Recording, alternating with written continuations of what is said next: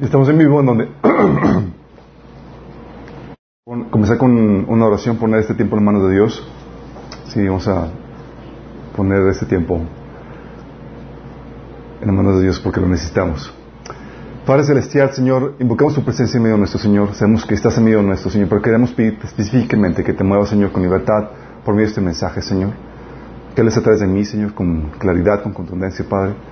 Y que, Señor, quites cualquier velo de entendimiento, Padre. Cualquier obra del enemigo, Señor, que esté tratando de bloquear el mensaje en nuestros corazones, que esté queriendo robar tu palabra, Señor. Lo reprendemos, Señor, le damos que sea parte de este lugar en nombre de Jesús. Quita el velo también del entendimiento de las personas que nos sintonizan, Señor, que puedan ser transformadas, Señor, por el poder de tu palabra y tu Espíritu Santo. Te lo pedimos en nombre de Jesús. Amén. Ok, ya estamos en vivo y el mensaje ya está publicado. Es, es la sesión 8 de la serie de Iglesia, lo que estamos viendo. lo pueden encontrar en la página de Minas, está en la sección de últimos últimas publicaciones, ahí aparece, últimos posts, aparece la Iglesia 8, disciplina eclesiástica. Hoy vamos a hablar de un tema que casi no se habla, pero que es muy importante. Pero antes, obviamente, el repaso. No se preocupe, no voy a hacer preguntas porque generalmente me expongo vituperio con eso. Pero la vez pasada vimos eh, modelo bíblico de iglesia todos estaban en shock con el paradigma, así como que eh, nada más veía sus caras como estaban ahí descabrejándose los paradigmas eh, normales. Pero habíamos comentado que la definición, un modelo bíblico de iglesia, es una, una pequeña comunidad de creyentes que se reúne periódicamente para, eh, con el propósito, eh, para rendir culto a Cristo, edificarse en la fe, para producir las obras de Cristo, las obras de Dios, producir fruto para Él. Y habíamos comentado la importancia que Señor eh, que se marcaba en esta definición porque habíamos comentado que eh, dentro del modelo bíblico de iglesia tiene que ser pequeña. Y habíamos visto eso. Habíamos visto, ¿se acuerdan que la vez pasada que las iglesias eran en casa? Nosotros estamos haciendo una recreación de lo que era la iglesia primitiva. Si eso, y es que esto no parece iglesia. No, esto es lo que era, eh, supone que la iglesia. Sí. Eran iglesias en casa, obviamente había limitaciones en cuestión de lo que podía crecer. Y cada iglesia en casa tenía su anciano. Sí, por eso Pablo le decía a Timoteo, eh, si alguien busca o anhela obispado, buena obra desea. ¿Por qué? Porque era, hey, yo quiero, ¿sí? Porque llega un punto de crecimiento donde se necesita a alguien, otro supervisor, otro anciano que estuviera encargado de, la, eh, este, del pastoreo de la gente en otra casa. Sí, y eso en la comunidad pequeña propiciaba el pastoreo, la comunidad, porque la iglesia no solamente es un lugar donde vas, sino es un lugar donde te integras con quien vas a compartir tu caminar cristiano. Sí, no es donde voy y me siento y escucho mensajes. La familia que vas a escoger, con la cual vas a compartir y vas a caminar.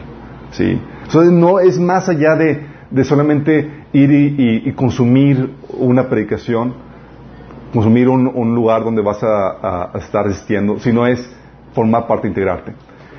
Y hemos comentado que eh, también era importante no solamente para crear la comunidad, sino también para el verdadero pastoreo. ¿Se acuerdan que habíamos visto Juan 10.14 que decía que el buen pastor conoce sus ovejas. y la modalidad pequeña que la Biblia enseña era necesario para eso. Si tú no puedes, llega un punto de un número donde ya no es pastoreable. ¿sí? El número más grande que se menciona en la iglesia, el número más grande de una congregación más grande es 120 congregantes que se menciona en Hechos capítulo 2, ¿sí? que estaban en el día de Pentecostés. Y eh, de hecho, las personas que han estudiado los modelos de grupos y toda la cosa, no cristianos dicen que es el número máximo, curiosamente, sí, bíblicamente, para poder crear un sentido de comunidad en una iglesia. Nada, imagínense el concepto, sí. Entonces, cuando tenemos esto, dices, oye, ¿y qué onda con las megas iglesias? Sí.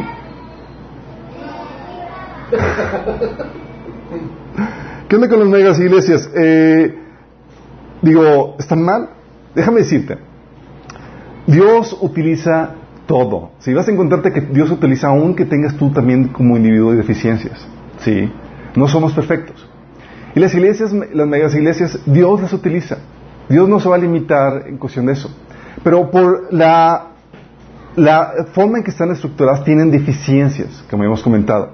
¿sí? Deficiencias que son cruciales. Pero Dios las sigue utilizando, se sigue avanzando el Evangelio por medio de ellos. La, como hemos comentado, la falta de pastoreos, no sé si se acuerdan, Oye, personas que van a la iglesia llevan años asistiendo y el pastor ni los conoce. Es una falta pastoreo. eh, falta de enseñanza con ejemplo, porque habíamos comentado la vez pasada que el pastor no solamente eh, predica con, con el mensaje, sino también con el ejemplo. O sea, le caían en la casa para convivir, sabían cómo vivía el pastor toda la cosa. Y ahorita en el concepto de, eh, contemporáneo de las megas iglesias, los que son invitados a comer con el pastor son los privilegiados. Como que, wow, me invitó, como que, oh, chin, me invitó, sí, dependiendo cómo esté tu caminar. Pero,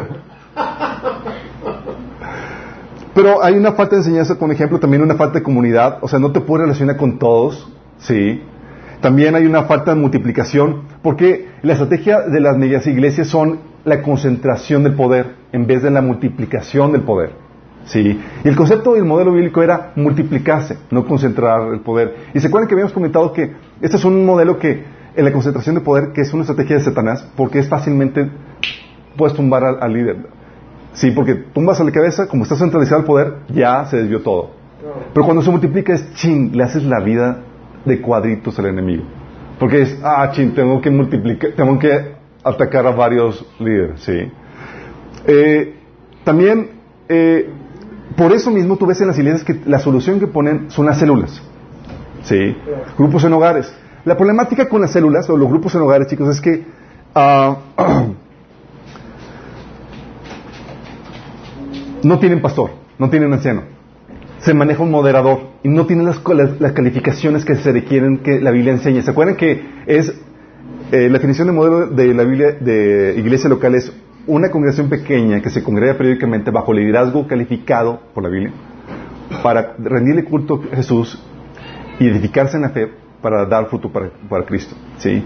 Entonces tiene que ser un liderazgo calificado. El problema con los líderes celulares que es cualquier moderador que se ponga es suficiente. Y aparte, no toman responsabilidad por las ovejas. Yo te enseño, pero el pastor es otro. No voy a ver por ti, no me voy a interesar tu vida, yo solamente soy un moderador que te enseño algo. ¿Sí? Pocas palabras te enseño, pero tu vida espiritual me vale juicio. ¿Sí? Esa es la actitud de muchas eh, personas que están eh, en Entonces no hay esa multiplicación. Eh, obviamente tiene ventajas las medias iglesias, que cosas que sí se pueden obtener como... son cosas que se pueden obtener, pero son irrelevantes para la vida cristiana, al final de cuentas. ¿Como qué? Voy a un local más grande, con comodidades, sillas, una bonita arquitectura, estacionamiento, vale parking, ¿sí? Pero son irrelevantes para la vida cristiana. También, oye, producciones más costosas. Oye, la producción del nuevo álbum, del el video, del el audio y todo eso. Pero son irrelevantes para la vida cristiana. ¿Sí? O una concepción de éxito para los ojos del mundo. ¿Cuántos miembros van? Irrelevante para la vida cristiana. ¿Sí? Eh, Tú tienes en, en, la Biblia, en el Apocalipsis, el mensaje de Jesús a las iglesias. Si tú te encuentras que las iglesias grandes y ricas, Jesús les llama y dices, hey, déjenme entrar, estoy aquí afuera. Sí, la iglesia de la Odisea. La iglesia famosa, la iglesia de Sardis, dice que tienes fama. El Señor le dice, le reprende, dice, estás muerta. Y la iglesia pobre, la iglesia de, este, de Esmirna, dice, pero eres rico. Y la iglesia débil, la iglesia chiquita, la iglesia de Filadelfia, dice, pero yo te abierto tu puerta, estoy contigo. O sea, te encuentras que la, la percepción de Dios siempre rompe nuestros paradigmas en ese sentido. ¿Sí? Pero el hombre ve, estamos acostumbrados a ver cómo el mundo ve, y el Señor nos quiere cambiar eso, y rompe nuestros paradigmas. Por eso se presenta el hombre más grande de, de, toda la historia, vestido en piel de camello y comiendo miel de abejas. ¿Sí? Por eso se presenta el Jesús, el creador del universo, en un pesebre ¿sí? tocando la puerta a ver, quién eh, lo alojan para, para poder tener el, pequeño. O sea, Dios le fascina romper nuestros paradigmas en ese sentido. Dices, oye, tu concepción de éxito, el Señor te la, te destruye, te dice, te voy a enseñar mi definición de éxito. ¿Sí? Y, y te habíamos comentado la vez pasada, haciendo el repaso, que en el concepto bíblico, el liderazgo calificado es, un, es el liderazgo calificado que, con las características que se mencionan en la Biblia, 1 Timoteo capítulo 3, y tú no ves por ningún lado que tenga que ir al seminario.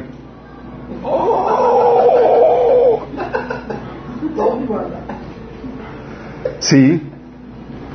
Y, no está mal la gente que tiene que ir ganas de profundizar en su estudio, que ir al seminario. Está bien. La problemática es cuando dices que es la forma de prepararse.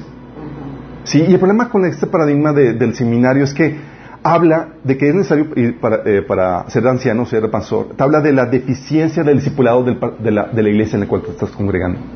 Porque la intención de la iglesia no es venir a que te, te, entretengas, sino prepararte, llevarte a madurez a tal punto que estés listo para multiplicarte y pastorear a otros. ¿Sí? Entonces cuando dices, oye, tengo que ir a seminarios que sabes que lo que tú me estás dando no es suficiente. Sí, así, así de fuerte te hablo. ¿Se acuerdan de la pensión del autor de Hebreos a la iglesia? Le decía, muchos de ellos deberían ser maestros. Puede ser que les vuelva a, enseñar las cuestiones básicas de la fe. ¿Sí?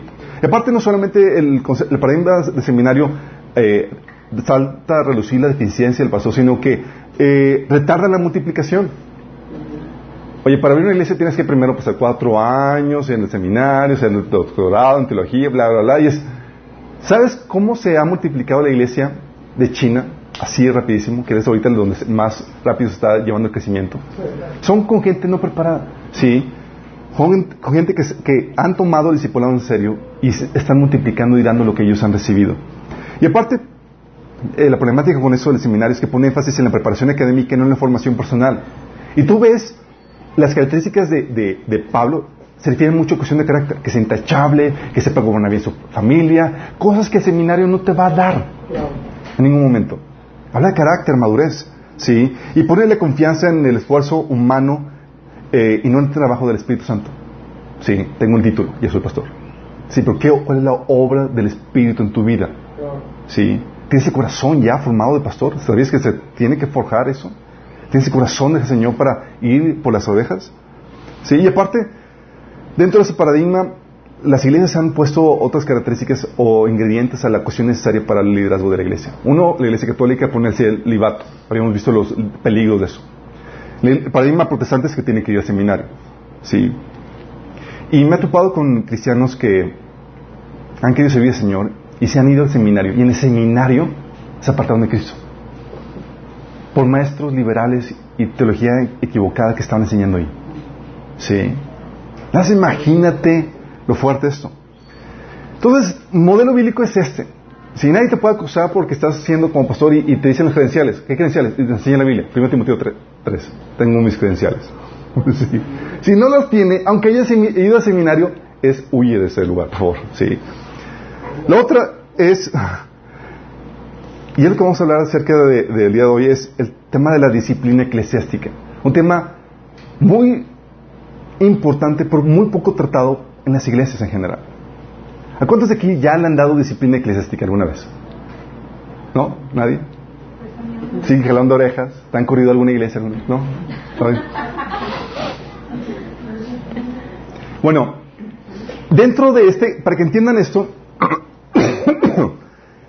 este tema de disciplina eclesiástica se lleva dentro del contexto de los principios de justicia y juicio. ¿sí? Vimos eh, el... Fue, ¿qué fue? El año pasado el taller de eh, el orden de Dios para la creación o el orden creacional. Vimos los elementos que se, y principios que se requieren para formar un sistema fuerte y que se desarrolle. ¿sí? vimos que uno de los elementos es el juicio y la justicia. ¿sí? Son componentes básicos para que todo sistema funcione como correctamente. ¿sí? Eh, sin esto no funciona. Dice la Biblia, Salmo 89, 14, que juicio, justicia y juicio son el cimiento de tu trono. Misericordia y verdad van delante de tu trono. Hablando de Dios. Él sabe, Dios, cuáles son los principios que hacen que cualquier sistema, y cuando hablo de sistema hablo de familias, escuelas, cualquier organismo, sí, pueda funcionar correctamente. Con justicia hablamos de que todas las partes que, que integran un sistema deben ser retribuidas de acuerdo a su contribución al sistema. Es el principio de justicia. Estás dentro del sistema, de acuerdo a tu participación, se te debe dar una retribución. Si haces una buena participación, se te dará una buena contribución. Si se te da una mal, si haces una mala contribución, si estás dañando el sistema, se te debe dar la contribución debida a eso. ¿sí? Una retribución positiva, la Biblia lo enseña. Pablo, Jesús le decía, el obrero es digno de su salario. Estás contribuyendo, tienes el derecho a pedir que se te dé alimento. ¿sí? Decía Jesús, lo que se te pongan enfrente de ti, cómelo sin ningún problema, porque el obrero es digno de su salario. ¿sí? ¿Te imaginas qué pasaría si no se retribuye o sustenta las partes que están haciendo su función o como debe ser? Por ejemplo, en una empresa, ¿quién trabaja gratis? ¿Sí? ¿Sí? Tu cuerpo mismo te habla eso. Imagínate tu hígado abnegado y sufrido y decir, yo voy a dar mi vida por el sistema. Y no recibe eh, los nutrimientos y decide rechazarlos por dar su vida por el sistema. ¿Cómo sería tu vida sin un hígado? Te mueres. Tiene una buena contribución, tiene que dársele su sustento al respecto, ¿sí? Y la retribución negativa. Eso lo vemos y es necesario para que pueda sobrevivir cualquier sistema. Por ejemplo, las partes del cuerpo que empiezan a comportarse cancerosamente, ¿las dejarías así? Ahí como nomás. ¿Qué hay que darle? ¿Se empieza a portar mal? Tan importante es que si no le das lo que se merece a esa célula cancerosa, todo el sistema muere. ¿Sí? Principio de justicia. Lo mismo pasa en las cuestiones de empresa, de sociedad, de cuestiones monopólicas. ¿Sí? Oye, se empieza a crecer, empieza a derrumbar la, competencia en los demás, que empieza, empieza a comportarse cancerosamente y empieza a abusar en la cuestión de los, servicios, los productos, empieza a dañar. ¿sí? Por eso las leyes antimonopólicas. Ah, y lo importante es que al, no al permitirse, al no sancionarse, al no poner otro juicio, eh, las demás partes empiezan a, comportar cancerosamente. En el cuerpo, por ejemplo. Empieza a darse la metástasis. Y eso pasa también en la sociedad. Cuando una empresa o un negocio está haciendo prácticas indebidas, sí, para sobrevivir, por ejemplo, está eh, exteriorizando los costos para dar los recursos más baratos, no está pagando eh, los costos que se requieren. Los demás empiezan a, tener la necesidad de, comportarse de la misma manera para poder sobrevivir en el mercado. Oye, es que está haciendo chanchullo para dar el precio más barato, pero yo tengo que hacerlo si no me sacan a mí del mercado. Y empieza a comportarse todo general, eh, de forma incorrecta. ¿Sí? Se empieza a, se empieza a multiplicar, si no se refiere a lo malo. Y aparte no permitirse se sancione como ilícito, culturalmente. Nadie dice nada, pues cualquiera lo puede hacer, seguir haciendo. ¿Sí? ¿Te imaginas qué pasaría si no se elimina el cáncer en el cuerpo? ¿O una plaga? ¿O el virus? algo tan sencillo como un virus que no se ataque. O, un microbio. Si sabes que tu cuerpo tiene anticuerpos, que si se les daña eso, el, cuerpo, el SIDA ataca los, los anticuerpos del cuerpo. Y hace que te mueras de cualquier virus, cualquier microbio que entra. Porque el, sistema que trae juicio a tu cuerpo ya no funciona. Así de plan. Trae la muerte.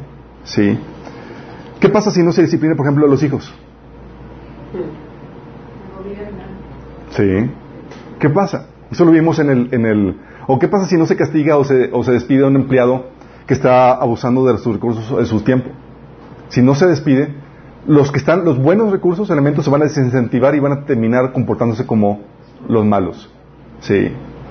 O sea, ¿se dan cuenta lo, lo, importante que es el, la justicia y el juicio dentro de cualquier organización? Así de importante es esto. Juicio es el evaluar que un, lo que un miembro del sistema se merece y otorgárselo. ¿Sí? Y se aplica el principio de justicia. ¿Sí? El día del juicio, chicos, el famoso día del juicio, es el tiempo en que se recibe lo que se merece.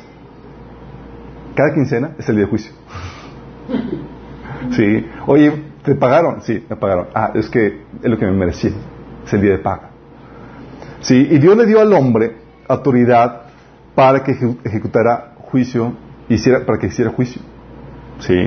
Génesis 9, 5 al 6, Juan 5, 22, sí, habla acerca de eso. Dios espera que hagas juicio y justicia, pues de eso depende de la sanidad del sistema, de todo sistema. Toda organización, chicos, toda organización tiene mecanismos de, de juicio para hacer justicia. El gobierno, dice la Biblia en Romanos 13, que se da el poder de la espada. A la empresa, el poder del despido o la penalización económica. En Lucas 16 menciona eso. A la familia, ¿qué se le da? El poder de la vara. El poder de la espada y otro el poder de la vara, sí. Proverbios 22, 15. ¿Y a la iglesia? ¿Qué se le da? Si el principio de juicio y justicia son importantes para cualquier sistema, para que pueda gozar de sanidad y de buen, buen funcionamiento y fortalecerse, la iglesia no es la excepción, chicos. Está ordenado a la iglesia se le ha dado autoridad para juzgar. Ah, hermano, pero dice la Biblia que no debemos juzgar a otros. Fíjate lo que dice la Biblia. Mateo 18, del 14 al 18, habla de Jesús y es la orden establecida por Jesús. Fíjate lo que dice. Si un creyente peca contra ti, háblale en privado y hazle ver su falta. Si te escucha y confiesa su pecado, has recuperado a esa persona. Pero si no te hace caso, toma uno o dos más contigo y vuelve a hablarle porque, para que los dos o tres testigos puedan confirmar todo lo que digas. Si aún así la persona se niega a escuchar, lleva el caso ante la iglesia. Luego, si la persona no acepta la decisión de la iglesia, está hablando de que se emitió un juicio, trata a esa persona como un pagano, como un corrupto cobrador de impuestos. Les digo la verdad, todo lo que aten en la tierra será atado en el cielo y todo lo que desaten en la tierra será desatado en el cielo. Si están, están entendiendo, es la orden de Jesús de que a venir a juzgar casos en la iglesia. Si de abuso o de mal comportamiento. Eso mismo lo confirma Pablo. En 1 Corintios 5, 12 dice, Pablo, no es mi deber juzgar a los de afuera, pero sí es responsabilidad de ustedes juzgar a los que son de la iglesia y están en pecado. ¿De quién es responsabilidad juzgar a los que están dentro de la iglesia? De nosotros como iglesia. Sí. Cuando entiendes la importancia del juicio y la justicia, entiendes, es una actividad necesaria. No poner al Señor otro puso como que, ¿qué les pongo? Estoy aburrido, le voy a poner esta idea. No. Son instrucciones para que funcione bien la iglesia. 1 Corintios 6, del 1 al 6, menciona esto Pablo. ¿Os algunos de vosotros, cuando tienen algún, algo contra otro, ir a juicio delante de los injustos y no delante de los santos? Aquí en la iglesia Corintios estaba viendo personas, hermanos, que estaban estafando a otros, estaban abusando de otros, estaban haciendo injusticias. Entonces, lo que hacían ellos es que iban ante las autoridades civiles normales. Y Pablo les dice, ¿os algunos de vosotros, cuando tienen algún, algo contra otro, ir a juicio delante de los injustos y no delante de los santos? ¿O no sabéis que los santos han de juzgar al mundo? Y si el mundo ha de ser juzgado por ustedes, por vosotros, ¿no sois, dignos de, eh, indignos de juzgar cosas muy pequeñas? ¿O no sabéis que hemos de juzgar a los ángeles? Tómala. ¿Cuánto malas cosas de esta vida? Si puedes tener juicios sobre estas cosas de esta vida, ¿ponéis para juzgar a los que son de menor estima en la iglesia? Menor estima está hablando de los incrédulos, o sea, los que no cuentan para nada en la iglesia. Para avergonzaros los digo, pues que no hay entre vosotros sabio ni aun uno que pueda juzgar entre sus hermanos, sino que el hermano contra el hermano pleitea en juicio y, haz, y esto ante los incrédulos. Fíjate lo grueso. Están diciendo Pablo, ¿sabes que tienes problemas? El juicio se debe hacer dentro de la iglesia. Son órdenes de la iglesia.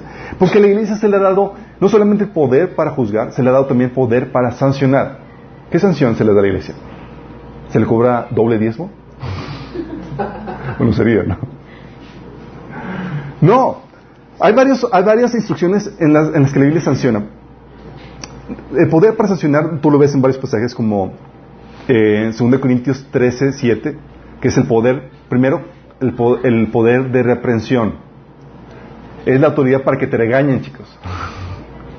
Te jalen las orejas primero. Dice, ah, ¿quién eres tú para regañarme? es parte del entendido al formar parte de una iglesia. Dice, eh, 2 Corintios 13, 7, pedimos a Dios en oración que ustedes no hagan lo malo a rechazar nuestra corrección. Fíjate, le está dando corrección, le está regañando. Espero que no sea necesario demostrar nuestra autoridad cuando lleguemos. Le está diciendo, si no hacen caso a mi reprensión, llegando va a haber pao pao. ¿Sí? ¿Por qué? Porque hay autoridad dentro de la iglesia para eso. Tito 1.13 dice, hablando de los cretenses que son siempre mentirosos, malabestias, glotones y ociosos, parecido a los mexicanitos, ese testimonio es verdadero, dice Pablo. Por tanto, repréndelos duramente para que sean sanos en la fe. Esa autoridad para reprender, para regañar, es parte de, la, de la sanción que se da. Primero regaño, ¿sí? Por ejemplo, eh, mi, eh, mi hija a veces eh, regaña a Josías y lo regaña por cosas que no debe, y es a mí, no, estamos nosotros puestos para eso, ¿sí? Esa autoridad, ella no tiene autoridad para regañar a su hermanito, pero nosotros sí. La iglesia tiene también estos mecanismos. Lucas 17.3 dice, así que cuídense, si tu hermano peca, repréndelo. Y si se arrepiente, perdónalo. Está hablando de la autoridad para poder reprender. Entonces cuando tú te integras a una iglesia, Tú te integras bajo el entendido de que te pueden jalar las orejas. ¿Sí? Te pueden reprender y tienen libertad para hacerlo. Y de hecho se debe hacer. Pero casi nadie piensa en eso.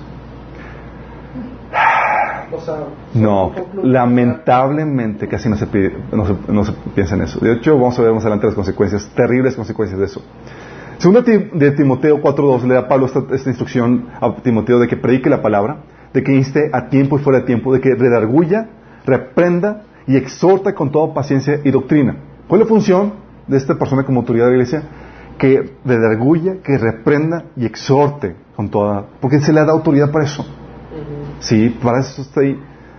Uh, Tito 2.15 dice, eh, debes enseñar estas cosas y alentar a los creyentes a que las hagan. Tienes la autoridad para corregirlos cuando sea necesario. Así que no permitas que nadie ignore lo que dices. Fíjate. Y dices, ay, ya no me gustó.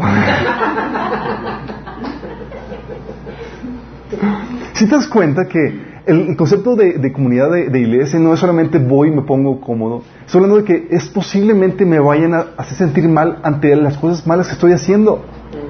Y tú como persona que estás en el entendido que quieres avanzar en tu santificación, en tu crecimiento con el Señor, en teoría debes aguantar vara. Dice la Biblia, corrige al sabio y que dice, y te lo agradecerá. Corrige al necio y te aborrecerá. Sí, y en teoría hemos pasado de un estado de necedad a un estado de sabiduría en Cristo. Sí.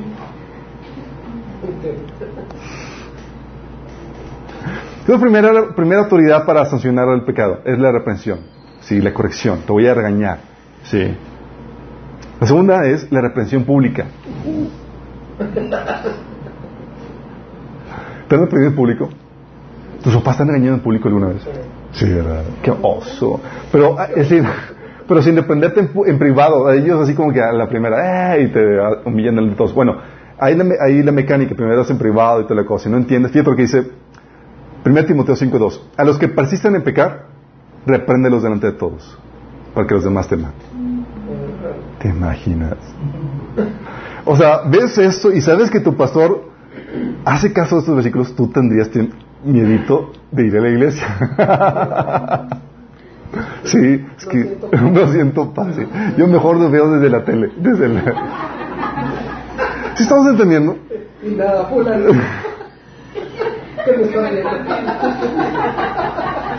¿Sí se imaginan esto? No, imagínense. O sea, da, da, te da el temor así de cuando eres hijo y sabes que tu papá te va a regañar. El mismo temor se trata de infundir dentro de los congregantes de la iglesia. Es ching, estoy mal, y me van a reprender. Y seguramente, porque ya me reprendió varias veces en privado, me va a hacerlo en público. Imagínate. Sí. Da temorcito, ¿no? Y esto lo ves en la práctica en la Biblia. ¿Sabes a quién reprendió Pablo en público? Uy, El gran Pedro, Gálatas 2.14 dice, cuando vi que no actuaba rectamente como corresponde a la integridad del Evangelio, le dije a Pedro delante de todos.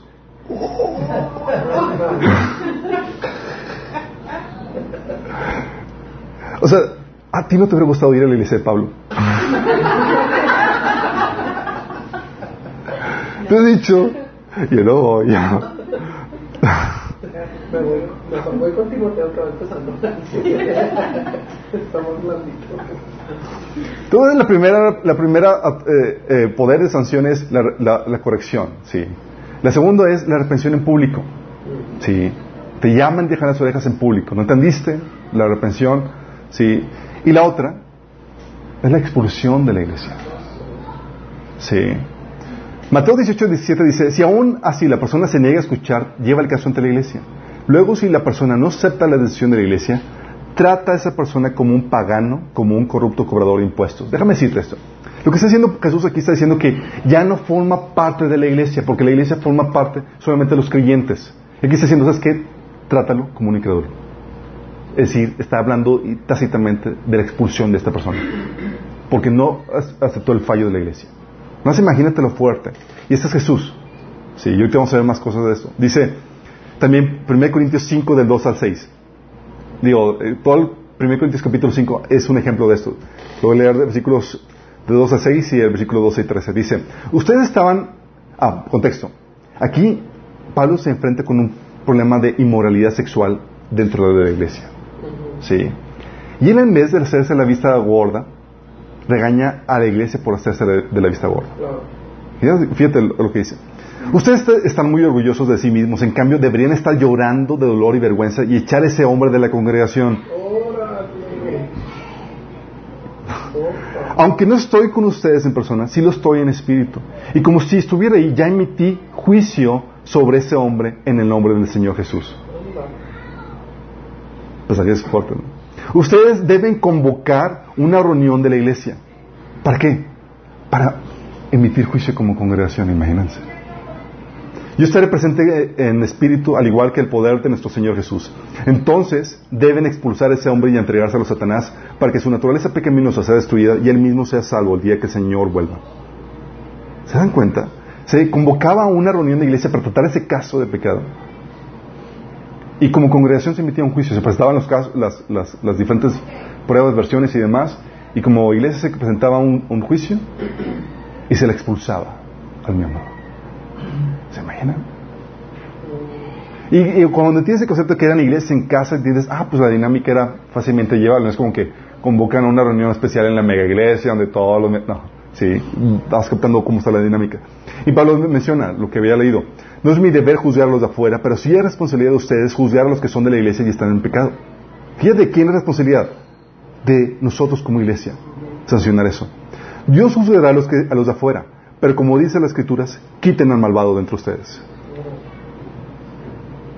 Sí. Y no solamente Jesús lo menciona en los evangelios, Pablo lo, lo corrobora en Corintios capítulo 5. Jesús en las iglesias de Apocalipsis lo reclama. ¿Sabes qué reclamaba Jesús a la iglesia de eh, Sardis, de Pérgamo? ¿Sabes qué le reclamaba? Que no ponían disciplina eclesiástica. Jesús le decía, no obstante, tengo unas cuantas cosas en tu contra, que toleras ahí a los que se aferran a la doctrina de Balaam. Sí, luego más te dice, de Balaam, a los que les enseña a cometer pecado sexual y a comer, sacrificar a los ídolos. También dice, y que toleras a sí mismo a los que sostienen la doctrina de los nicolaitas. El reclamo de Jesús, ¿cuál era? Que los toleras, que no los has expulsado. ¿Sí estás consciente del reclamo de Jesús? También más adelante, versículo 20 dice, tengo en tu contra, le dice dice, en tu contra que toleras a Jezabel, esa mujer que dice ser profetisa. Más imagínate. Dices, ah, eso, esto ya no se aplica. No, cuando se aplica, son instrucciones claras para la iglesia. Y este, este expulsarlo de la iglesia, ¿sabes qué implicaba? No solamente que ya no le prohibía la entrada a la congregación, implicaba un corte con todo compañerismo con los miembros de la iglesia. 1 Corintios 5, del 9 al 11 dice, cuando le escribí anteriormente les dije que no se relacionen con personas que se entregan al pecado sexual, pero no me refería a los incrédulos, que se entregan al pecado sexual o que son avaros o estafadores o rinden culto a los ídolos. Uno tendría que salir de este mundo para evitar a gente como esta. si no me entendieron. Lo que quise decir es, no se relacionen con ninguno que afirma ser creyente y aún así se entrega al pecado sexual o es avaro o rinde culto a los ídolos o insulta o es borracho o estafador. Pregunta, ¿tú crees que ya no aplica este pasaje? Pregunta, ¿por qué no lo aplicamos? ¿O por qué en las iglesias no se aplica? Vamos a ver a contestar eso. Dice, ni siquiera coman con esa gente. Ni siquiera coman. Dice, hermanos, eh, segunda de Tesalonicenses 13 dice, hermanos, en el nombre del Señor Jesucristo, fíjate, está hablando de que es, una orden de, en nombre de Jesús, les ordenamos que se aparten de todo hermano que está viviendo como vago y no según las enseñanzas recibidas de nosotros.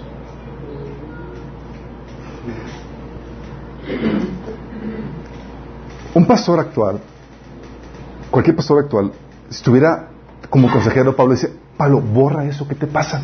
Estamos queremos que la gente venga, no queremos expulsarlas. Sí.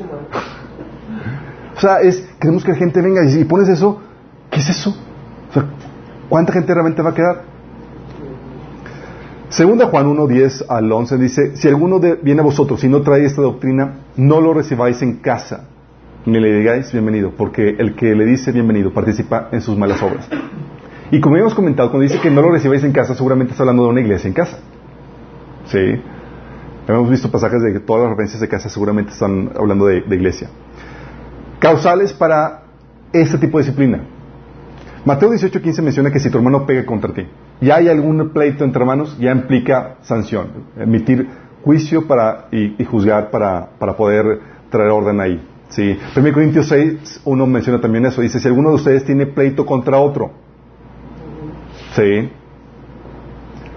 ¿Alguien ha podido, ha sabido casos de que, oye, conflictos entre hermanos y que los llevan ante la iglesia para que la iglesia juzgue? ¿No? Tú sí, bueno, allá por uno.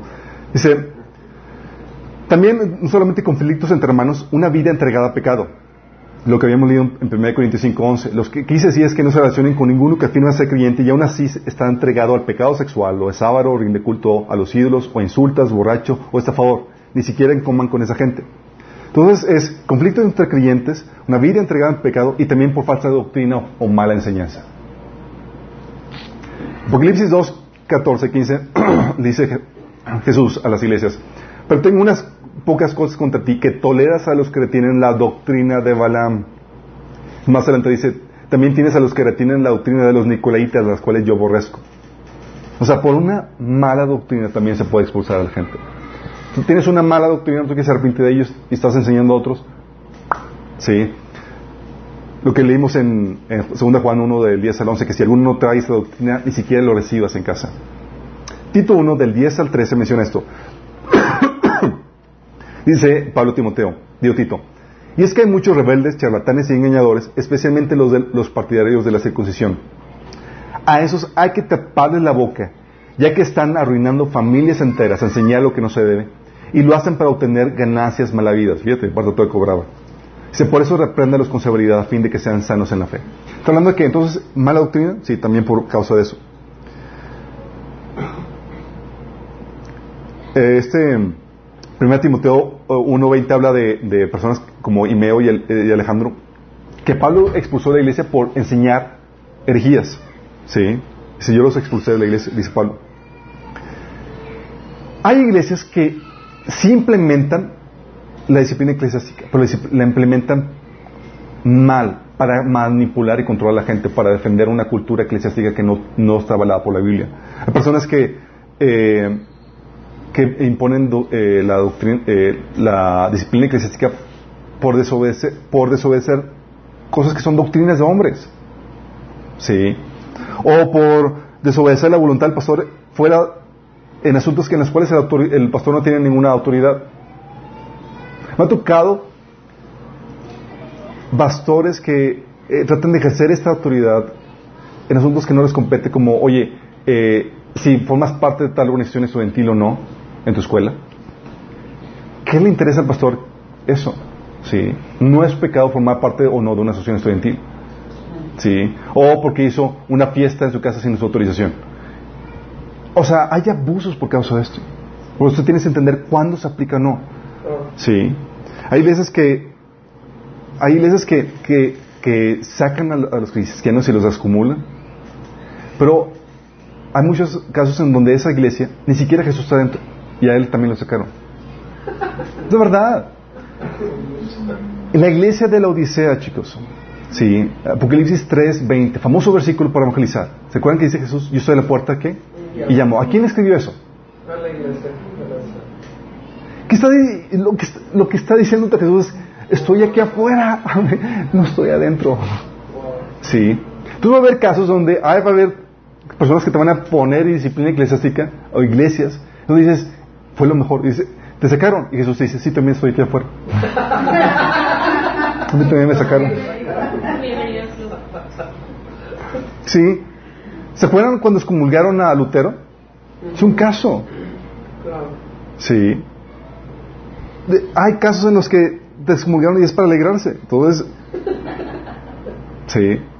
Y eh, procedimiento para la disciplina eclesiástica, chicos. Procedimiento es lo marca Mateo 18 eh, muy claramente. Primero es una reprensión privada. ¿Sí? Vas con la persona. Lo bordas, lo reprendes. ¿No entiende? Con testigos. Sí, Mateo 16, 18, 16. Si es un problema de conflicto entre creyentes, sí, eh, la reprensión, en vez de hacerlo con testigos, es una reprensión pública. No entendió represión privada, sabes es si es un conflicto entre clientes es con testigos para tratar de solucionar eso primero en privado. Si no, juicio ante toda la iglesia. Mateo 18, 17. Mateo 18, 17 menciona que si no se cata el juicio, en el caso del conflicto entre hermanos, se expulsa al que no, se, al que no cata el juicio. Sí. Si la persona no acepta la decisión de la iglesia, trátala a esa persona como si fuera un pagano o un corrupto colaborador de impuestos. Es decir, ya no tiene membresía dentro de la iglesia. Y para esto se nombran jueces en la iglesia, personas que juzguen el caso. 1 Corintios 6, 5 dice, ¿acaso no hay entre ustedes nadie lo suficientemente sabio como para juzgar un pleito entre creyentes? Nada, se imagínense. Y Pablo le dice eso para, para avergonzarlos. ¿Cómo es posible esto? ¿No hay nadie? Ahora quiero, esto es lo, lo que la Biblia enseña acerca de disciplina eclesiástica. Ese tema, chicos, es muy, muy importante. Sí. Es muy importante por varios sentidos. Primero, porque la salvación del hermano en pecado está en peligro, en cuestión. Sí.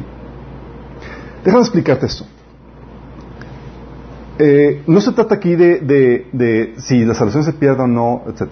Tú sabes que una persona verdaderamente salva está en arrepentimiento, queriéndose la voluntad de Dios. Sí. Si se apartó, puede ser que sea un lapsus mensus y que la persona sea salva realmente y que va, como es salva va a regresar. Pero tú no sabes eso. Capaz de que nunca se arrepintió y cuando lo llamas la atención es hasta ahí que hasta, hasta que realmente se convierte. Entonces a nosotros no nos considera que si se pierde no es. No estás arrepentido, no ves fruto de arrepentimiento, este jalo. Sí. Te traigo arrepentimiento. Pero aquí es una cuestión muy delicada y quiero que entiendas esto, la cuestión de la disciplina eclesiástica. En pasaje de Mateo 18, en contexto, tú ves a Jesús hablando desde el, versículo 6, hablando de los tropiezos. Si que es necesario que los tropiezos vengan a este mundo. Aquellas cosas por las cuales te desvían de la fe, te llevan a apartarte de Cristo. ¿Sí? Y Jesús decía que cualquiera que haya, eh, cualquiera que haga tropezar a uno de esos pequeños que creen en mí, ¿se acuerdan que se ate una piedra chiquita de molín? Sí. Y que se arroja al fondo de la mar. Imagínate la, la severidad del Señor. El celo por los suyos que tiene. Sí. Eh, y termina diciendo que si tu pie o tu mano te da ocasión de, caer, que, eh, que te lo cortes. O sea, severo. ¿sí? Y la idea que tiene el Señor es que toma medidas radicales para que tú no te pierdas y para que no causes tropiezos a otros. Entonces de ahí se pasa a la parábola de la oveja perdida, famosa parábola que vieron todos en la escuela dominical. ¿Qué dice la parábola de la oveja perdida? Que el bueno pastor deja las 99 ovejas y se va a buscar a, las, a la oveja perdida. Entonces sí, vamos a ir por la oveja perdida y pobrecito los hermanos que se han apartado y demás. ¿Sale? Luego viene, viene, Jesús aterriza y te explica cómo se lleva a cabo este rescate de la oveja perdida. ¿Sabes cómo se rescata? Termina Jesús diciendo esto. Jesús termina diciendo en el versículo 14, no es la voluntad de nuestro Padre que está en los cielos que se pierda uno de estos pequeños. Lo dice, por lo tanto, si tu hermano peca contra ti, ve y repréndelo, reprende estando tú y él solos. Y si te oyere, has ganado a tu hermano. ¿Sí entiendes? Te está diciendo que la oveja perdida, tú la identificas porque está en pecado y te está dañando, te dañó haciendo un pecado. Y que tú vas a rescatarlo reprendiéndolo, haciéndole ver su pecado para ganar esa oveja perdida. ¿Estamos entendiendo? Sí. Eh, muchos cuando sufren la ofensa, sí, eh, quieren disciplina eclesiástica, tienen solamente el daño, la ofensa o la pérdida económica y no la salvación del hermano. Por la razón que fuera. ¿sí? Tal vez tú tengas en mente la, el deseo de justicia, ¿sí? por causa de la, de la, del daño que te ocasionó, pero Dios utiliza eso porque Él sí tiene en mente el alma de la persona, que vale mucho más que tus baratijas, que cualquier cosa que puedas perder en esa tierra. El alma de tu hermano vale más que la estafa que te hayan hecho, que la humillación que haya te hayan ocasionado, lo que sea. Vale muchísimo más. Y Dios lo tiene pendiente. ¿Sabes qué, hijo? Yo te lo restituyo después. El asunto es aquí el alma de tu hermano. Sí. Es el contexto de esto. Jesús impone disciplina eclesiástica para hacerle ver al hermano que, hey, sacude, no puedes permanecer así. Sí, y esa le de que tienes que arrepentirte, porque no puede permanecer en ese tipo de, comportamiento. Es una señal de que no, se ha arrepentido. Y el pasaje también de, de 1 Corintios capítulo 6, donde habla de, de, de disciplina eclesiástica, en el versículo del 1 al 3 menciona a Pablo de reclamo, eh, le reclama por tratar pleitos ante los no creyentes. Hoy tienes pleitos y te vas a juicios, ¿sí? Y en vez de lidiarlo aquí en la iglesia. Y luego en el versículo 5 da instrucción a que miembros de la iglesia juzguen. Dice, nombren entre ustedes personas sabias para que juzguen. Eh, y les reclama, Pablo termina reclamándoles por el hecho de que hay pleitos e injusticias entre ellos. Les dice Pablo en el versículo del 7 al 8, dice, en realidad ya es una grave, grave falta el, solo el hecho de que haya pleitos entre ustedes. ¿No sería mejor soportar la injusticia? ¿No sería mejor dejar que los defrauden? Lejos de eso, son ustedes los que defraudan y cometen injusticias. Y conste que trato, se trata de sus hermanos. Y luego les dice esto y les da ese recordatorio. Fíjate lo que les dice en este contexto. ¿No saben que los injustos no heredarán el reino de Dios? No erréis, ni los fornicarios, ni los idólatras, ni los adúlteros, ni los afeminados, ni los que se echan con varones, ni los ladrones, ni los ávaros, ni los borrachos, ni los maldicientes, ni los estafadores heredarán el reino de Dios. ¿A quién se lo escribió? A cristianos. ¿Por qué se lo está poniendo? Es, es un recordatorio. Sí. Dice, y esto eres algunos, más ya habéis sido lavados, habéis sido santificados, ya habéis sido justificados en el nombre del Señor Jesús y por el Espíritu de nuestro Dios. Está diciendo, hay esto, se juzga, se sanciona para que la persona realmente vuelva. Porque Pablo está consciente, si tú permaneces en estos pecados, no entras al reino. ¿Sí? Si te das cuenta el concepto que tiene, estar pensando, la disciplina eclesiástica es para estrujar al cristiano que está en pecado y que vuelva al camino. Porque si él permanece o persiste en ese pecado, su alma está en peligro. Simplemente le está diciendo Pablo, no en el reino de Dios. Sí, le está recordando eso. Si son verdaderamente cristianos, tú los vas a poder aprender, vas a poder aplicar disciplina eclesiástica y van a regresar. El caso de inmoralidad sexual, por ejemplo, reprendieron al hermano, lo sacaron y él entendió. ¿Y sabes qué pasó? Se arrepintió. Y 2 Corintios capítulo 1 y capítulo 2 habla acerca de eso, como proceso de restauración al hermano que estuvo en disciplina. ¿Sí? Todo es por un lado está la salvación del, del creyente que está en ese pecado. ¿Sí? Si no se le aplica disciplina, él puede creer que está bien. Pues nadie me dice nada, sigo siendo sigo en este pecado. Y él puede creer por la falta de disciplina eclesiástica, puede creer que todo va bien cuando va a dar hecho al infierno, porque nadie le llama la atención. Si estamos conscientes de lo, de lo fuerte y delicado que es esto, cuando se le expulsa al hermano es un es un wake up call, es un llamado de despierta de que está mal tu vida. Y como iglesia no, no vamos a ser partícipes de tu condenación. ¿Sí? ¿Vamos entendiendo lo fuerte que es esto? El otro punto, ¿por qué es tan importante esto? Es porque se extiende la maldad. Si se deja ese pecado ahí dentro de la iglesia, practicando con libertad, se extiende. Más gente lo imita, más gente es afectada. Dice la Biblia que un poco de levadura leuda toda la masa. Fíjate cómo lo dice 1 Corintios 5 del 6 al 7. Dice, ¿no se dan cuenta de que ese pecado es como un poco de levadura que impregna toda la masa? Desháganse de la vieja levadura quitando ese perverso de entre ustedes. Entonces serán como una nueva masa preparada sin levadura, que es lo que realmente son en Cristo. Sí. vamos entendiendo lo, lo, fuerte. Está diciendo, pues nadie le dice nada, pues todo lo tratan como hermanito y todo más, pues a lo mejor no está tan mal. ¿Y qué pasa? Pues empiezas a practicarlo. Pero cuando es sancionado y lo reprenden, todos temen y se cuadran. ¿Sí?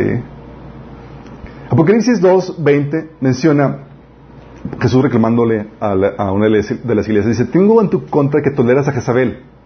Fíjate lo que ocasionaba la tolerancia de, de esta pecadora. Esa mujer que dice, se profetiza. ¿Sabes qué pasa por tolerarla? Dice, con su enseñanza engaña a mis siervos, pues los induce a cometer inmoralidades sexuales. Fíjate el reclamo de Jesús. Por tolerar a esa chica, está contaminando a toda mi iglesia. ¿Estás consciente de lo fuerte que es esto? Tito 1.11 dice, hablando de los, de los maestros que enseñan cosas malas, dice, hay que callarlos porque con su falsa enseñanza alejan a familias enteras de la verdad y solo lo hacen por dinero. Imagínate la importancia de la disciplina eclesiástica. Entonces, no solamente es importante porque la salvación del hermano está en juego, sino porque se extiende la maldad a más gente, más gente, más gente es afectada. Y también porque eh, atraes el juicio de Dios. Tú no pones orden, Dios te va a poner orden. Y algo que tú no quieres es lidiar directamente con Dios. Dice, dile ahorren de cosas que hay en manos de Dios. Sí. Aquí, Apocalipsis 2, del 14 al 16, dice, citando otra vez a Jesús, dice, tengo unas cuantas cosas en tu contra, que toleras a los que azafaran a la doctrina de Balaam. Luego más adelante dice, toleras también a los que sostienen la doctrina de, los nicolaitas. Dice, por tanto, arrepiéntete. De otra manera, iré pronto a ti a pelear contra ellos con la espada que sale de mi boca. No pones orden tú, yo lo voy a hacer. Sí. Nicolaitas se dice que eran, hay dos versiones. Eh, los nicolaitas eh, unos dicen que eran los que ejercían, abusaban de su autoridad sobre los, creyentes, ¿sí? O los que eh, enseñaban eh, usar la gracia como excusa para el libertinaje, ¿sí? Apocalipsis 2 del 20 al 23 dice, Jesús otra vez citando a Jesús, dice, tengo en tu contra que toleras a Jezabel, esa mujer que dice ser profetiza. Con sus enseñanzas engañan a mis siervos, pues los induce a cometer inmoralidades sexuales y a comer alimentos sacrificados a los ídolos.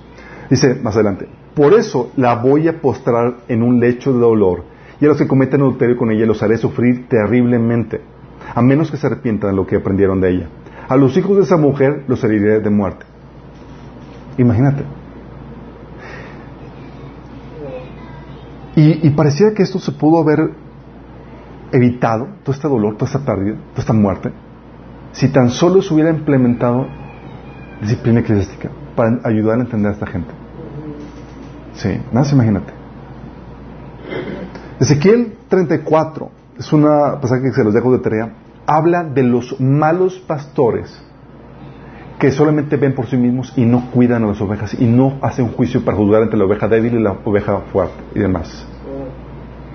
Y Dios dice, estoy en tu contra. Nada imagínate lo débil. Pues no impones o no pones orden. Dios te va a llamar a cuentas a ti. Sí. Y tú no quieres eso. Ahora entiendes por qué es un requisito que eh, para los ancianos que supieran gobernar bien su familia y que supieran tener a sus hijos en su misión y con respeto. Ahora entiendes. Porque la dinámica de la iglesia, chicos, es una dinámica de familia espiritual. Alguien se convierte en, alguien se nace de nuevo y es un bebé chiquito. Tiene malos hábitos, tiene eh, cosas que tiene que reprender, tiene que cambiar su mentalidad, tiene que aprender muchas cosas y tienes que llevarlo a madurez. Lo mismo que en una casa, una familia. Eh, una persona nueva en Cristo tienes que cambiar el pañal, hacer todo el trabajo sucio. ¿Sí? Y llevarlo a crecimiento, tolerar las debilidades de, de los que están creciendo. ¿Sí? Pero, ¿qué pasa si con los padres que no corrigen a sus hijos? ¿Qué pasa? ¿Crecen para madurez? No, no crecen para madurez. Hay padres que, eh, que no corrigen a sus hijos y solo viven para complacerlos. ¿Tú crees que van a crecer para madurez? ¿Tú crees? Por eso dice Pablo, eh, eh, hablando del requisito de los ancianos, 1 Timoteo 3, de 4 a 5, debe gobernar bien su casa y hacer que sus hijos le obedezcan con el debido respeto. Porque el que no sabe gobernar su propia familia, ¿cómo podrá cuidar de la gente de Dios? De la iglesia de Dios. ¿Sí estás entendiendo? Es así como el patrón de la iglesia, de la familia. Oye, tu familia está en orden, está bien, eh, bien gobernada. Así es en la familia. Por eso un pastor que no tiene su casa en orden está descalificado. No entra dentro de las calificaciones. Sus hijos están rebeldes, no respetan, están, son unos chiflados buenos para nada. Es salte de esa iglesia. ¿Sí? Un pastor que entiende la dinámica de familia sabe que tiene que implementarla en la iglesia porque es la misma cosa. La iglesia, acuérdense, es una comunidad, es una familia espiritual en la cual se tiene que implementar esto. Porque si no se implementa, los hijos salen malcriados.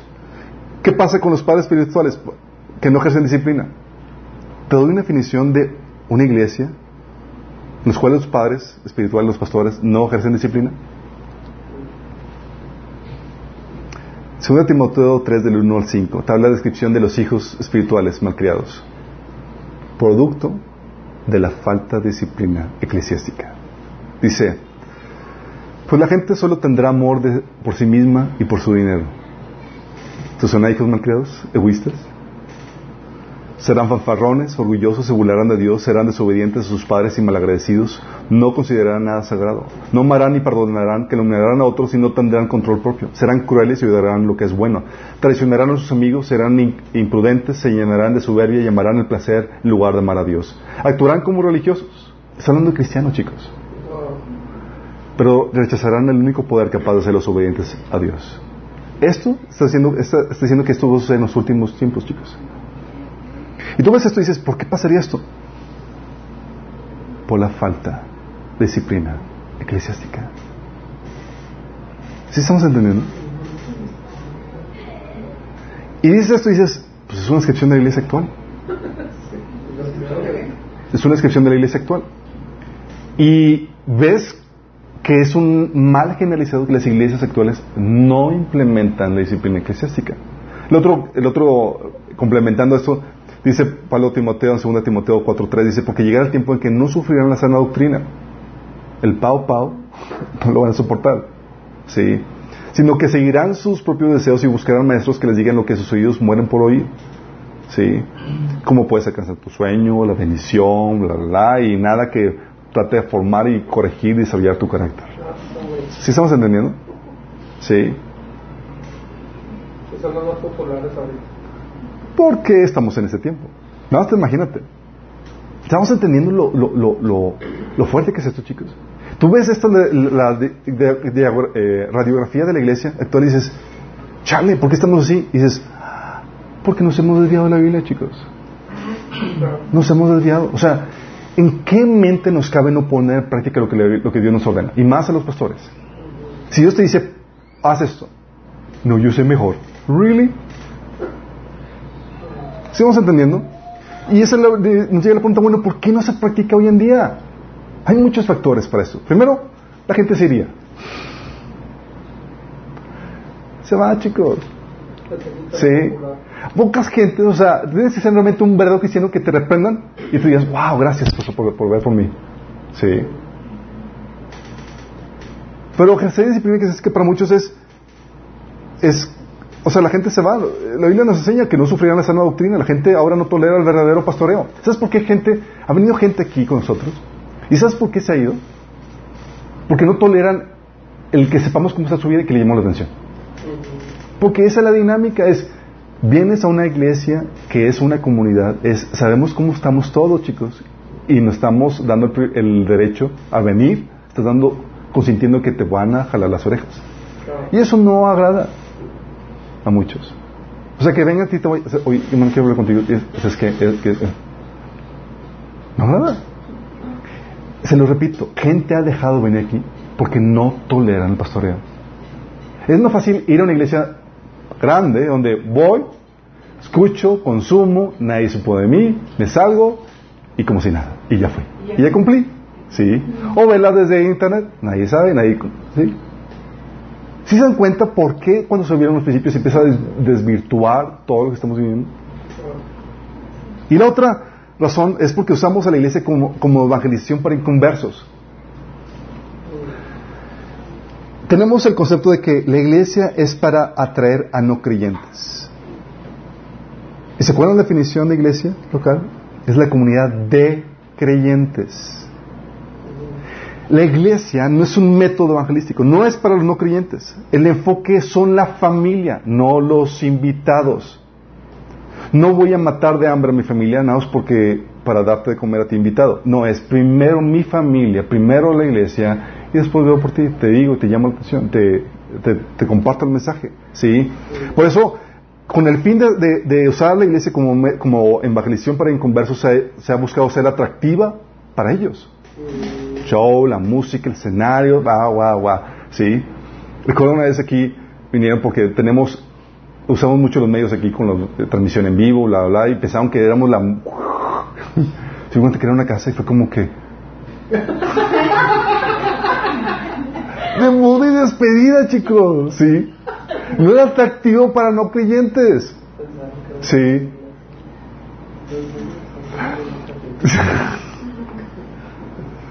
o sea, y no solamente es atractiva con el show, la música, los escenarios, los temas también, oye, temas que no sean ofensivos, que sean políticamente correctos, que llamen a que la gente eh, respete la emoción, que lloran un poquito, bla, bla, ¿sí? Eh, o sea, se usan medios carnales para atraer a la gente carnal. Y se siguen usando para mantenerlos. Y en los que son de la casa, muriéndose de hambre. ¿Sí vamos entendiendo la, problemática? Y luego se les juzga, se O sea, wrong. La iglesia no es la comunidad mixta de creyentes, no, no se usa para evangelizar. ¿Sabes qué usaban para evangelizar? Predicaban en las plazas, predicaban en el templo. Sí. Se reunían ahí para... Pero la iglesia es casa, hogar, familia. Si puedo hablar contigo, podemos exhortarnos, podemos hablar cosas entre, eh, maduros y demás. Sí.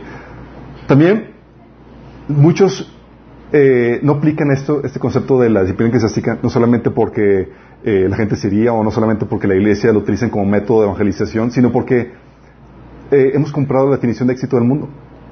Sí, para nosotros el éxito, ya de acuerdo al mundo, es el número, no la calidad. ¿Tampoco no? Preguntas, ¿eres una iglesia, así, la definición de, iglesia exitosa es, ¿eres una iglesia grande? Y la iglesia grande, en Apocalipsis, era la Odisea y Jesús estaba afuera. Imagínate. Sí. Y la iglesia pequeña, dice Jesús, yo estoy contigo, si te puertas. Nada más o sea, Dios rompe paradigmas. No significa que tú, que si eres pequeño y eres grande, tienes que estar eh, en su, en su, palabra, obviamente. Pero eh, para muchos da pena decir que, que, que somos unos cuantos, ¿sí? Eh, y es temor al fracaso, al qué dirán. Entonces mejor retienes a la gente. Mejor no lo disciplinas, se me van. Una pregunta, pero ¿qué pasa con el buen cristiano que va a esos lugares? Ahorita te la contesto, ¿sale? Eh, también la otra razón es porque hay un interés económico de por medio. Y es obvio. Sí, entre más gente vaya, sea como sea, sí, pues obviamente mayor los ingresos. Y ahí empieza, eh, hay una pérdida económica cuando dejas a miembros ir. Lamentablemente. Y muchos viven, muchos pastores viven de, esto, sí. Su nueva casa, los carros que están pagando y demás depende de mantener a los miembros ahí. El avión. Sí, el avión, sí. Pero, pero te habla, esto te habla de que, de que se están haciendo las cosas para el hombre y no para Dios. Para agradar al hombre y no para Dios. Y eso es muy muy fuerte. ¿Sí? Y, y no estoy diciendo que, que no haya cristianos aquí verdaderos. Estoy diciendo que están sufriendo porque no están siendo pastoreados como debe ser. No están siendo alimentados como debe ser. Y están luchando con una cultura donde nadie reprende el pecado abiertamente. Sí. O sea, estamos estamos viviendo en un tiempo de crisis espiritual. La iglesia de, de, Sardis le dice a Jesús, todos están mal, dice, pero tienes ahí unos cuantos que no me echan sus vestiduras, ellos caminarán conmigo. Sí. La iglesia de la gran, Babilonia, Jesús decía, salid de ella, pueblo mío, sí, para que no sean partícipes de sus juicios y demás. Entonces, hay cristianos que están sufriendo en ese sentido, pero es eventualmente van a terminar saliéndose o haciendo una pequeña comunidad dentro de esa iglesia. ¿Sí? Yo iba a esas iglesias y todo demás y aprendía a servir y a hacer comunidad dentro de ellos, con los que sí estaba. Pablo mencionaba en Corintios que hay divisiones entre ustedes y eso es necesario para que se, sepa quiénes son aprobados y quiénes no. Porque te juntas con los que están en tu mismo sentir. ¿Sí? Pero qué problemática que no se incentive de forma general o que tengas que sufrir el pecado de otros. ¿Sí? Porque es lo que pasa, chicos. En medio de esas situaciones, a los cristianos que están ahí, se sufre porque hay casos no juzgados. ¿Tienes casos de estafas entre hermanos? Sí. Y el estafador sigue libre. Y nadie dijo, hizo nada. Prefirió mantener al, cristiano ahí como si nada, a ver por su alma. Y esa justicia al afectado. Nada más imagínate. Sí, se sufre. O tenemos casos de inmoralidad sexual, en donde es sonado, la persona está en inmoralidad, está en inmoralidad sexual y presume su- y contamina a todos los que, con, con los que se relaciona. Y nadie hace nada. Sí. Me ha tocado eh, cristianos que van a, iglesias que no dan ni un solo cinco a su familia. Sí. No mantiene a su familia. Su esposa trabaja para mantener al monigote. Y no es porque esté enfermo. Hay casos en los que se entiende. Sí. Y nadie interviene para juzgar esa situación. Y siguen recibiéndolo, y siguen aceptándolo. ¿Sabes qué dice la Biblia? Que el que no mantiene a su familia es peor que un incrédulo. Está el incrédulo, y luego sigue el cristiano que no mantiene a su familia. Sí, estamos. O sea, amerita expulsión si no entiende la corrección. Sí. Nos hemos topado con casos donde hijo de pastor que se casó y golpea a su esposa. Sí. O sea, y, y, y aún se le permite la membresía. Es para que se juzgue el caso, se le amonesta al tipo y si no entiende, que se le expulse. ¿Quién va a hacerle justicia a esa, a esa, a mujer? ¿Sí estamos entendiendo lo fuerte y delicado que es esto? Sí, nos ha tocado también personas, eh, divorcios. Sí, divorcios sin causal. Una chica me habla, me dice que va a pedir divorcio a su esposo. ¿Por qué? Le digo, ¿por qué? Digo, la Biblia enseña las causales. Porque no gano lo suficiente y estoy harto. Viviste bien miserable. ¿Te falta comer? No, pero oye, es que no he podido cambiar mi camioneta. ¿Estamos entendiendo? Es para se trae el caso, de- ¿cómo? O sea, es para, es para llamar la atención, reprender, es- no es una causal, ¿sí? Y si tú le pides el divorcio, sales de la iglesia, ¿sí? No entras aquí. ¿Recuerdan lo que Jesús dijo? Si un divorcio sin causales causas que el, el hermano peque, ¿sí? Y el que se case con, con él también causa, eh, cae en pecado. Sí. O cristianos que tienen falsas enseñanzas. Me he topado cristianos aún dentro de eh, puestos prominentes dentro de la iglesia, nombrados ancianos, con herejías como el universalismo, que dice que Jesús no es necesario para creer en él para entrar al cielo. Es una herejía. Y el tipo enseñándolo. Y es para una reprensión, dos reprensiones, ¿no entiendes? Aunque seas anciano, mi chavo. Claro. Aunque no necesitas leer la Biblia, nada más tener fe. Sí, herejía y media que se maneja hoy en día. Y hay pastores que, aquí en la localidad, famosos, que invitan a herejes y medio a que prediquen en sus iglesias. Cuando son, es, lo que la Biblia enseña es, te reprendo, y si no tienes esta doctrina, no tienes la ocasión crucial del Evangelio, es, te expulso de la iglesia, no eres bienvenido. ¿Sí estamos entendiendo? ¿Por qué es importante esto? Para, para mantener o, proteger la la salud de la iglesia. Sin esto no hay una buena iglesia. Sin esto no hay una buena salud. Y la maldad se corrompe, el hermano está en peligro en, en su vida eterna, piensa que todo está bien porque nadie está haciendo nada. O sea, es muy, muy peligroso. Y también es muy peligroso la disciplina eclesiástica mal aplicada, cuando se utiliza para manipular a la gente, para tenerla aquí, que te hagan lo que tú quieras. Sí. Tanto el uno como el otro, Dios va a juzgar. Entonces, cuando vas a una iglesia, chicos, ¿estás consciente de que vas a ser educado, a ser criado, a que te van a dar tu pau pau, te van a jalar las orejas? ¿Vas con un temor reverente de que, ups, me pueden llamar la atención? A eso vamos, chicos. No vamos a ser entretenidos, vamos, somos una comunidad con la cual hemos decidido crecer en la fe. Por eso las iglesias pequeñas son de temer, porque te conocen y eres conocido. Sí. No pasas desapercibido. O sea, nadie entra a una casa donde, así como que entró y se fue y nadie supo. No, es, ¿qué onda? ¿Quién eres? ¿Sí entendemos? Y a los que están sinton- si- sintonizándonos, déjame decirte que formar parte de esta comunidad es algo maravilloso. Sí, porque no solamente tienes, formas parte de una comunidad con la cual creces espiritualmente y todos tienen la misma sintonía de crecer y mejorarse para el Señor, de jalarse las orejas para ser mejores personas, sino que tenemos la promesa de la vida eterna y es algo que tú puedes recibir.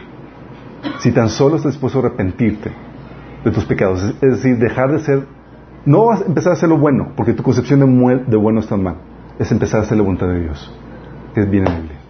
Si estás dispuesto a hacer eso y crees que Jesús murió por ti para el perdón de tus pecados y que resucitó, tú puedes recibir la vida eterna si invocas su nombre. Si quieres hacerlo, te invito a que hagas esta oración conmigo, invoques su nombre y le digas, Señor Jesús, te pido que me perdones y me limpies de todo mal. El día de hoy me arrepiento de mis pecados y te pido que me salves. Yo creo que moriste por mí en la cruz y que resucitaste y que eres el Señor. Dame tu Espíritu Santo. Cámbiame, Señor. Si hiciste eso, genuinamente va a haber resultados. El, verdadero arrepentimiento produce resultados. Uno básico, vas a empezar a leer, la Biblia y vas a empezar a congregarte. Si no hay por lo menos esos dos, no te convertiste. ¿sí? No hubo una verdadera conversión. Entonces, eh, y los que estamos aquí, ¿cómo andamos, chicos? ¿Le entraron a hacer, iglesia? Es que en mi casa no me disciplinaban. No, aquí sí te van a disciplinar. Si ni mi papá me dice nada, no, aquí sí te van a decir. Sí, ¿estamos listos? Sí. Y eso, fíjate, fíjate que la, que la autoridad viene no solamente del pastor, sino le estás dando el permiso a tu hermano que te reprenda. Sí. Estás dando permiso porque, en teoría, todos estamos con el mismo deseo, con la misma intención de crecer y mejorarnos. Sí. Y acuérdate lo que dice la Biblia. Solamente el necio, sí, aborrece cuando alguien, cuando alguien lo reprende.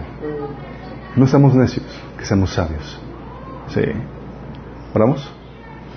Padre Celestial, damos tanta gracias, Señor, porque tú nos has incrustado, Señor, en, en la vida, Señor, en este maravilloso cuerpo tuyo, Señor, que es la iglesia, Señor. Te pedimos, Señor, que nos ayudes a ser buenos, buenos miembros de esta familia espiritual, Señor. Que velamos no solamente por nosotros, sino también por los, nuestros hermanos que están en pecado, Señor, temiendo por sus almas, temiendo por la buena salud de la iglesia, Señor. No dejemos que no seamos eh, negligentes, Señor, y que no nos hagamos de la vista gorda, dejando que la, levadura, Señor, se extienda dentro de nuestro cuerpo, Señor, dentro de, de la congregación, Señor. Te ayudamos, Señor, que te pedimos, Señor, que nos ayudes a seguir creciendo en la fe, mientras que seguimos tu palabra, Señor, en estos principios que tú nos enseñas. Te lo pedimos en el nombre de Jesús. Amén. Los que nos sintonizan, nos vemos el próximo domingo, misma hora, mismo canal.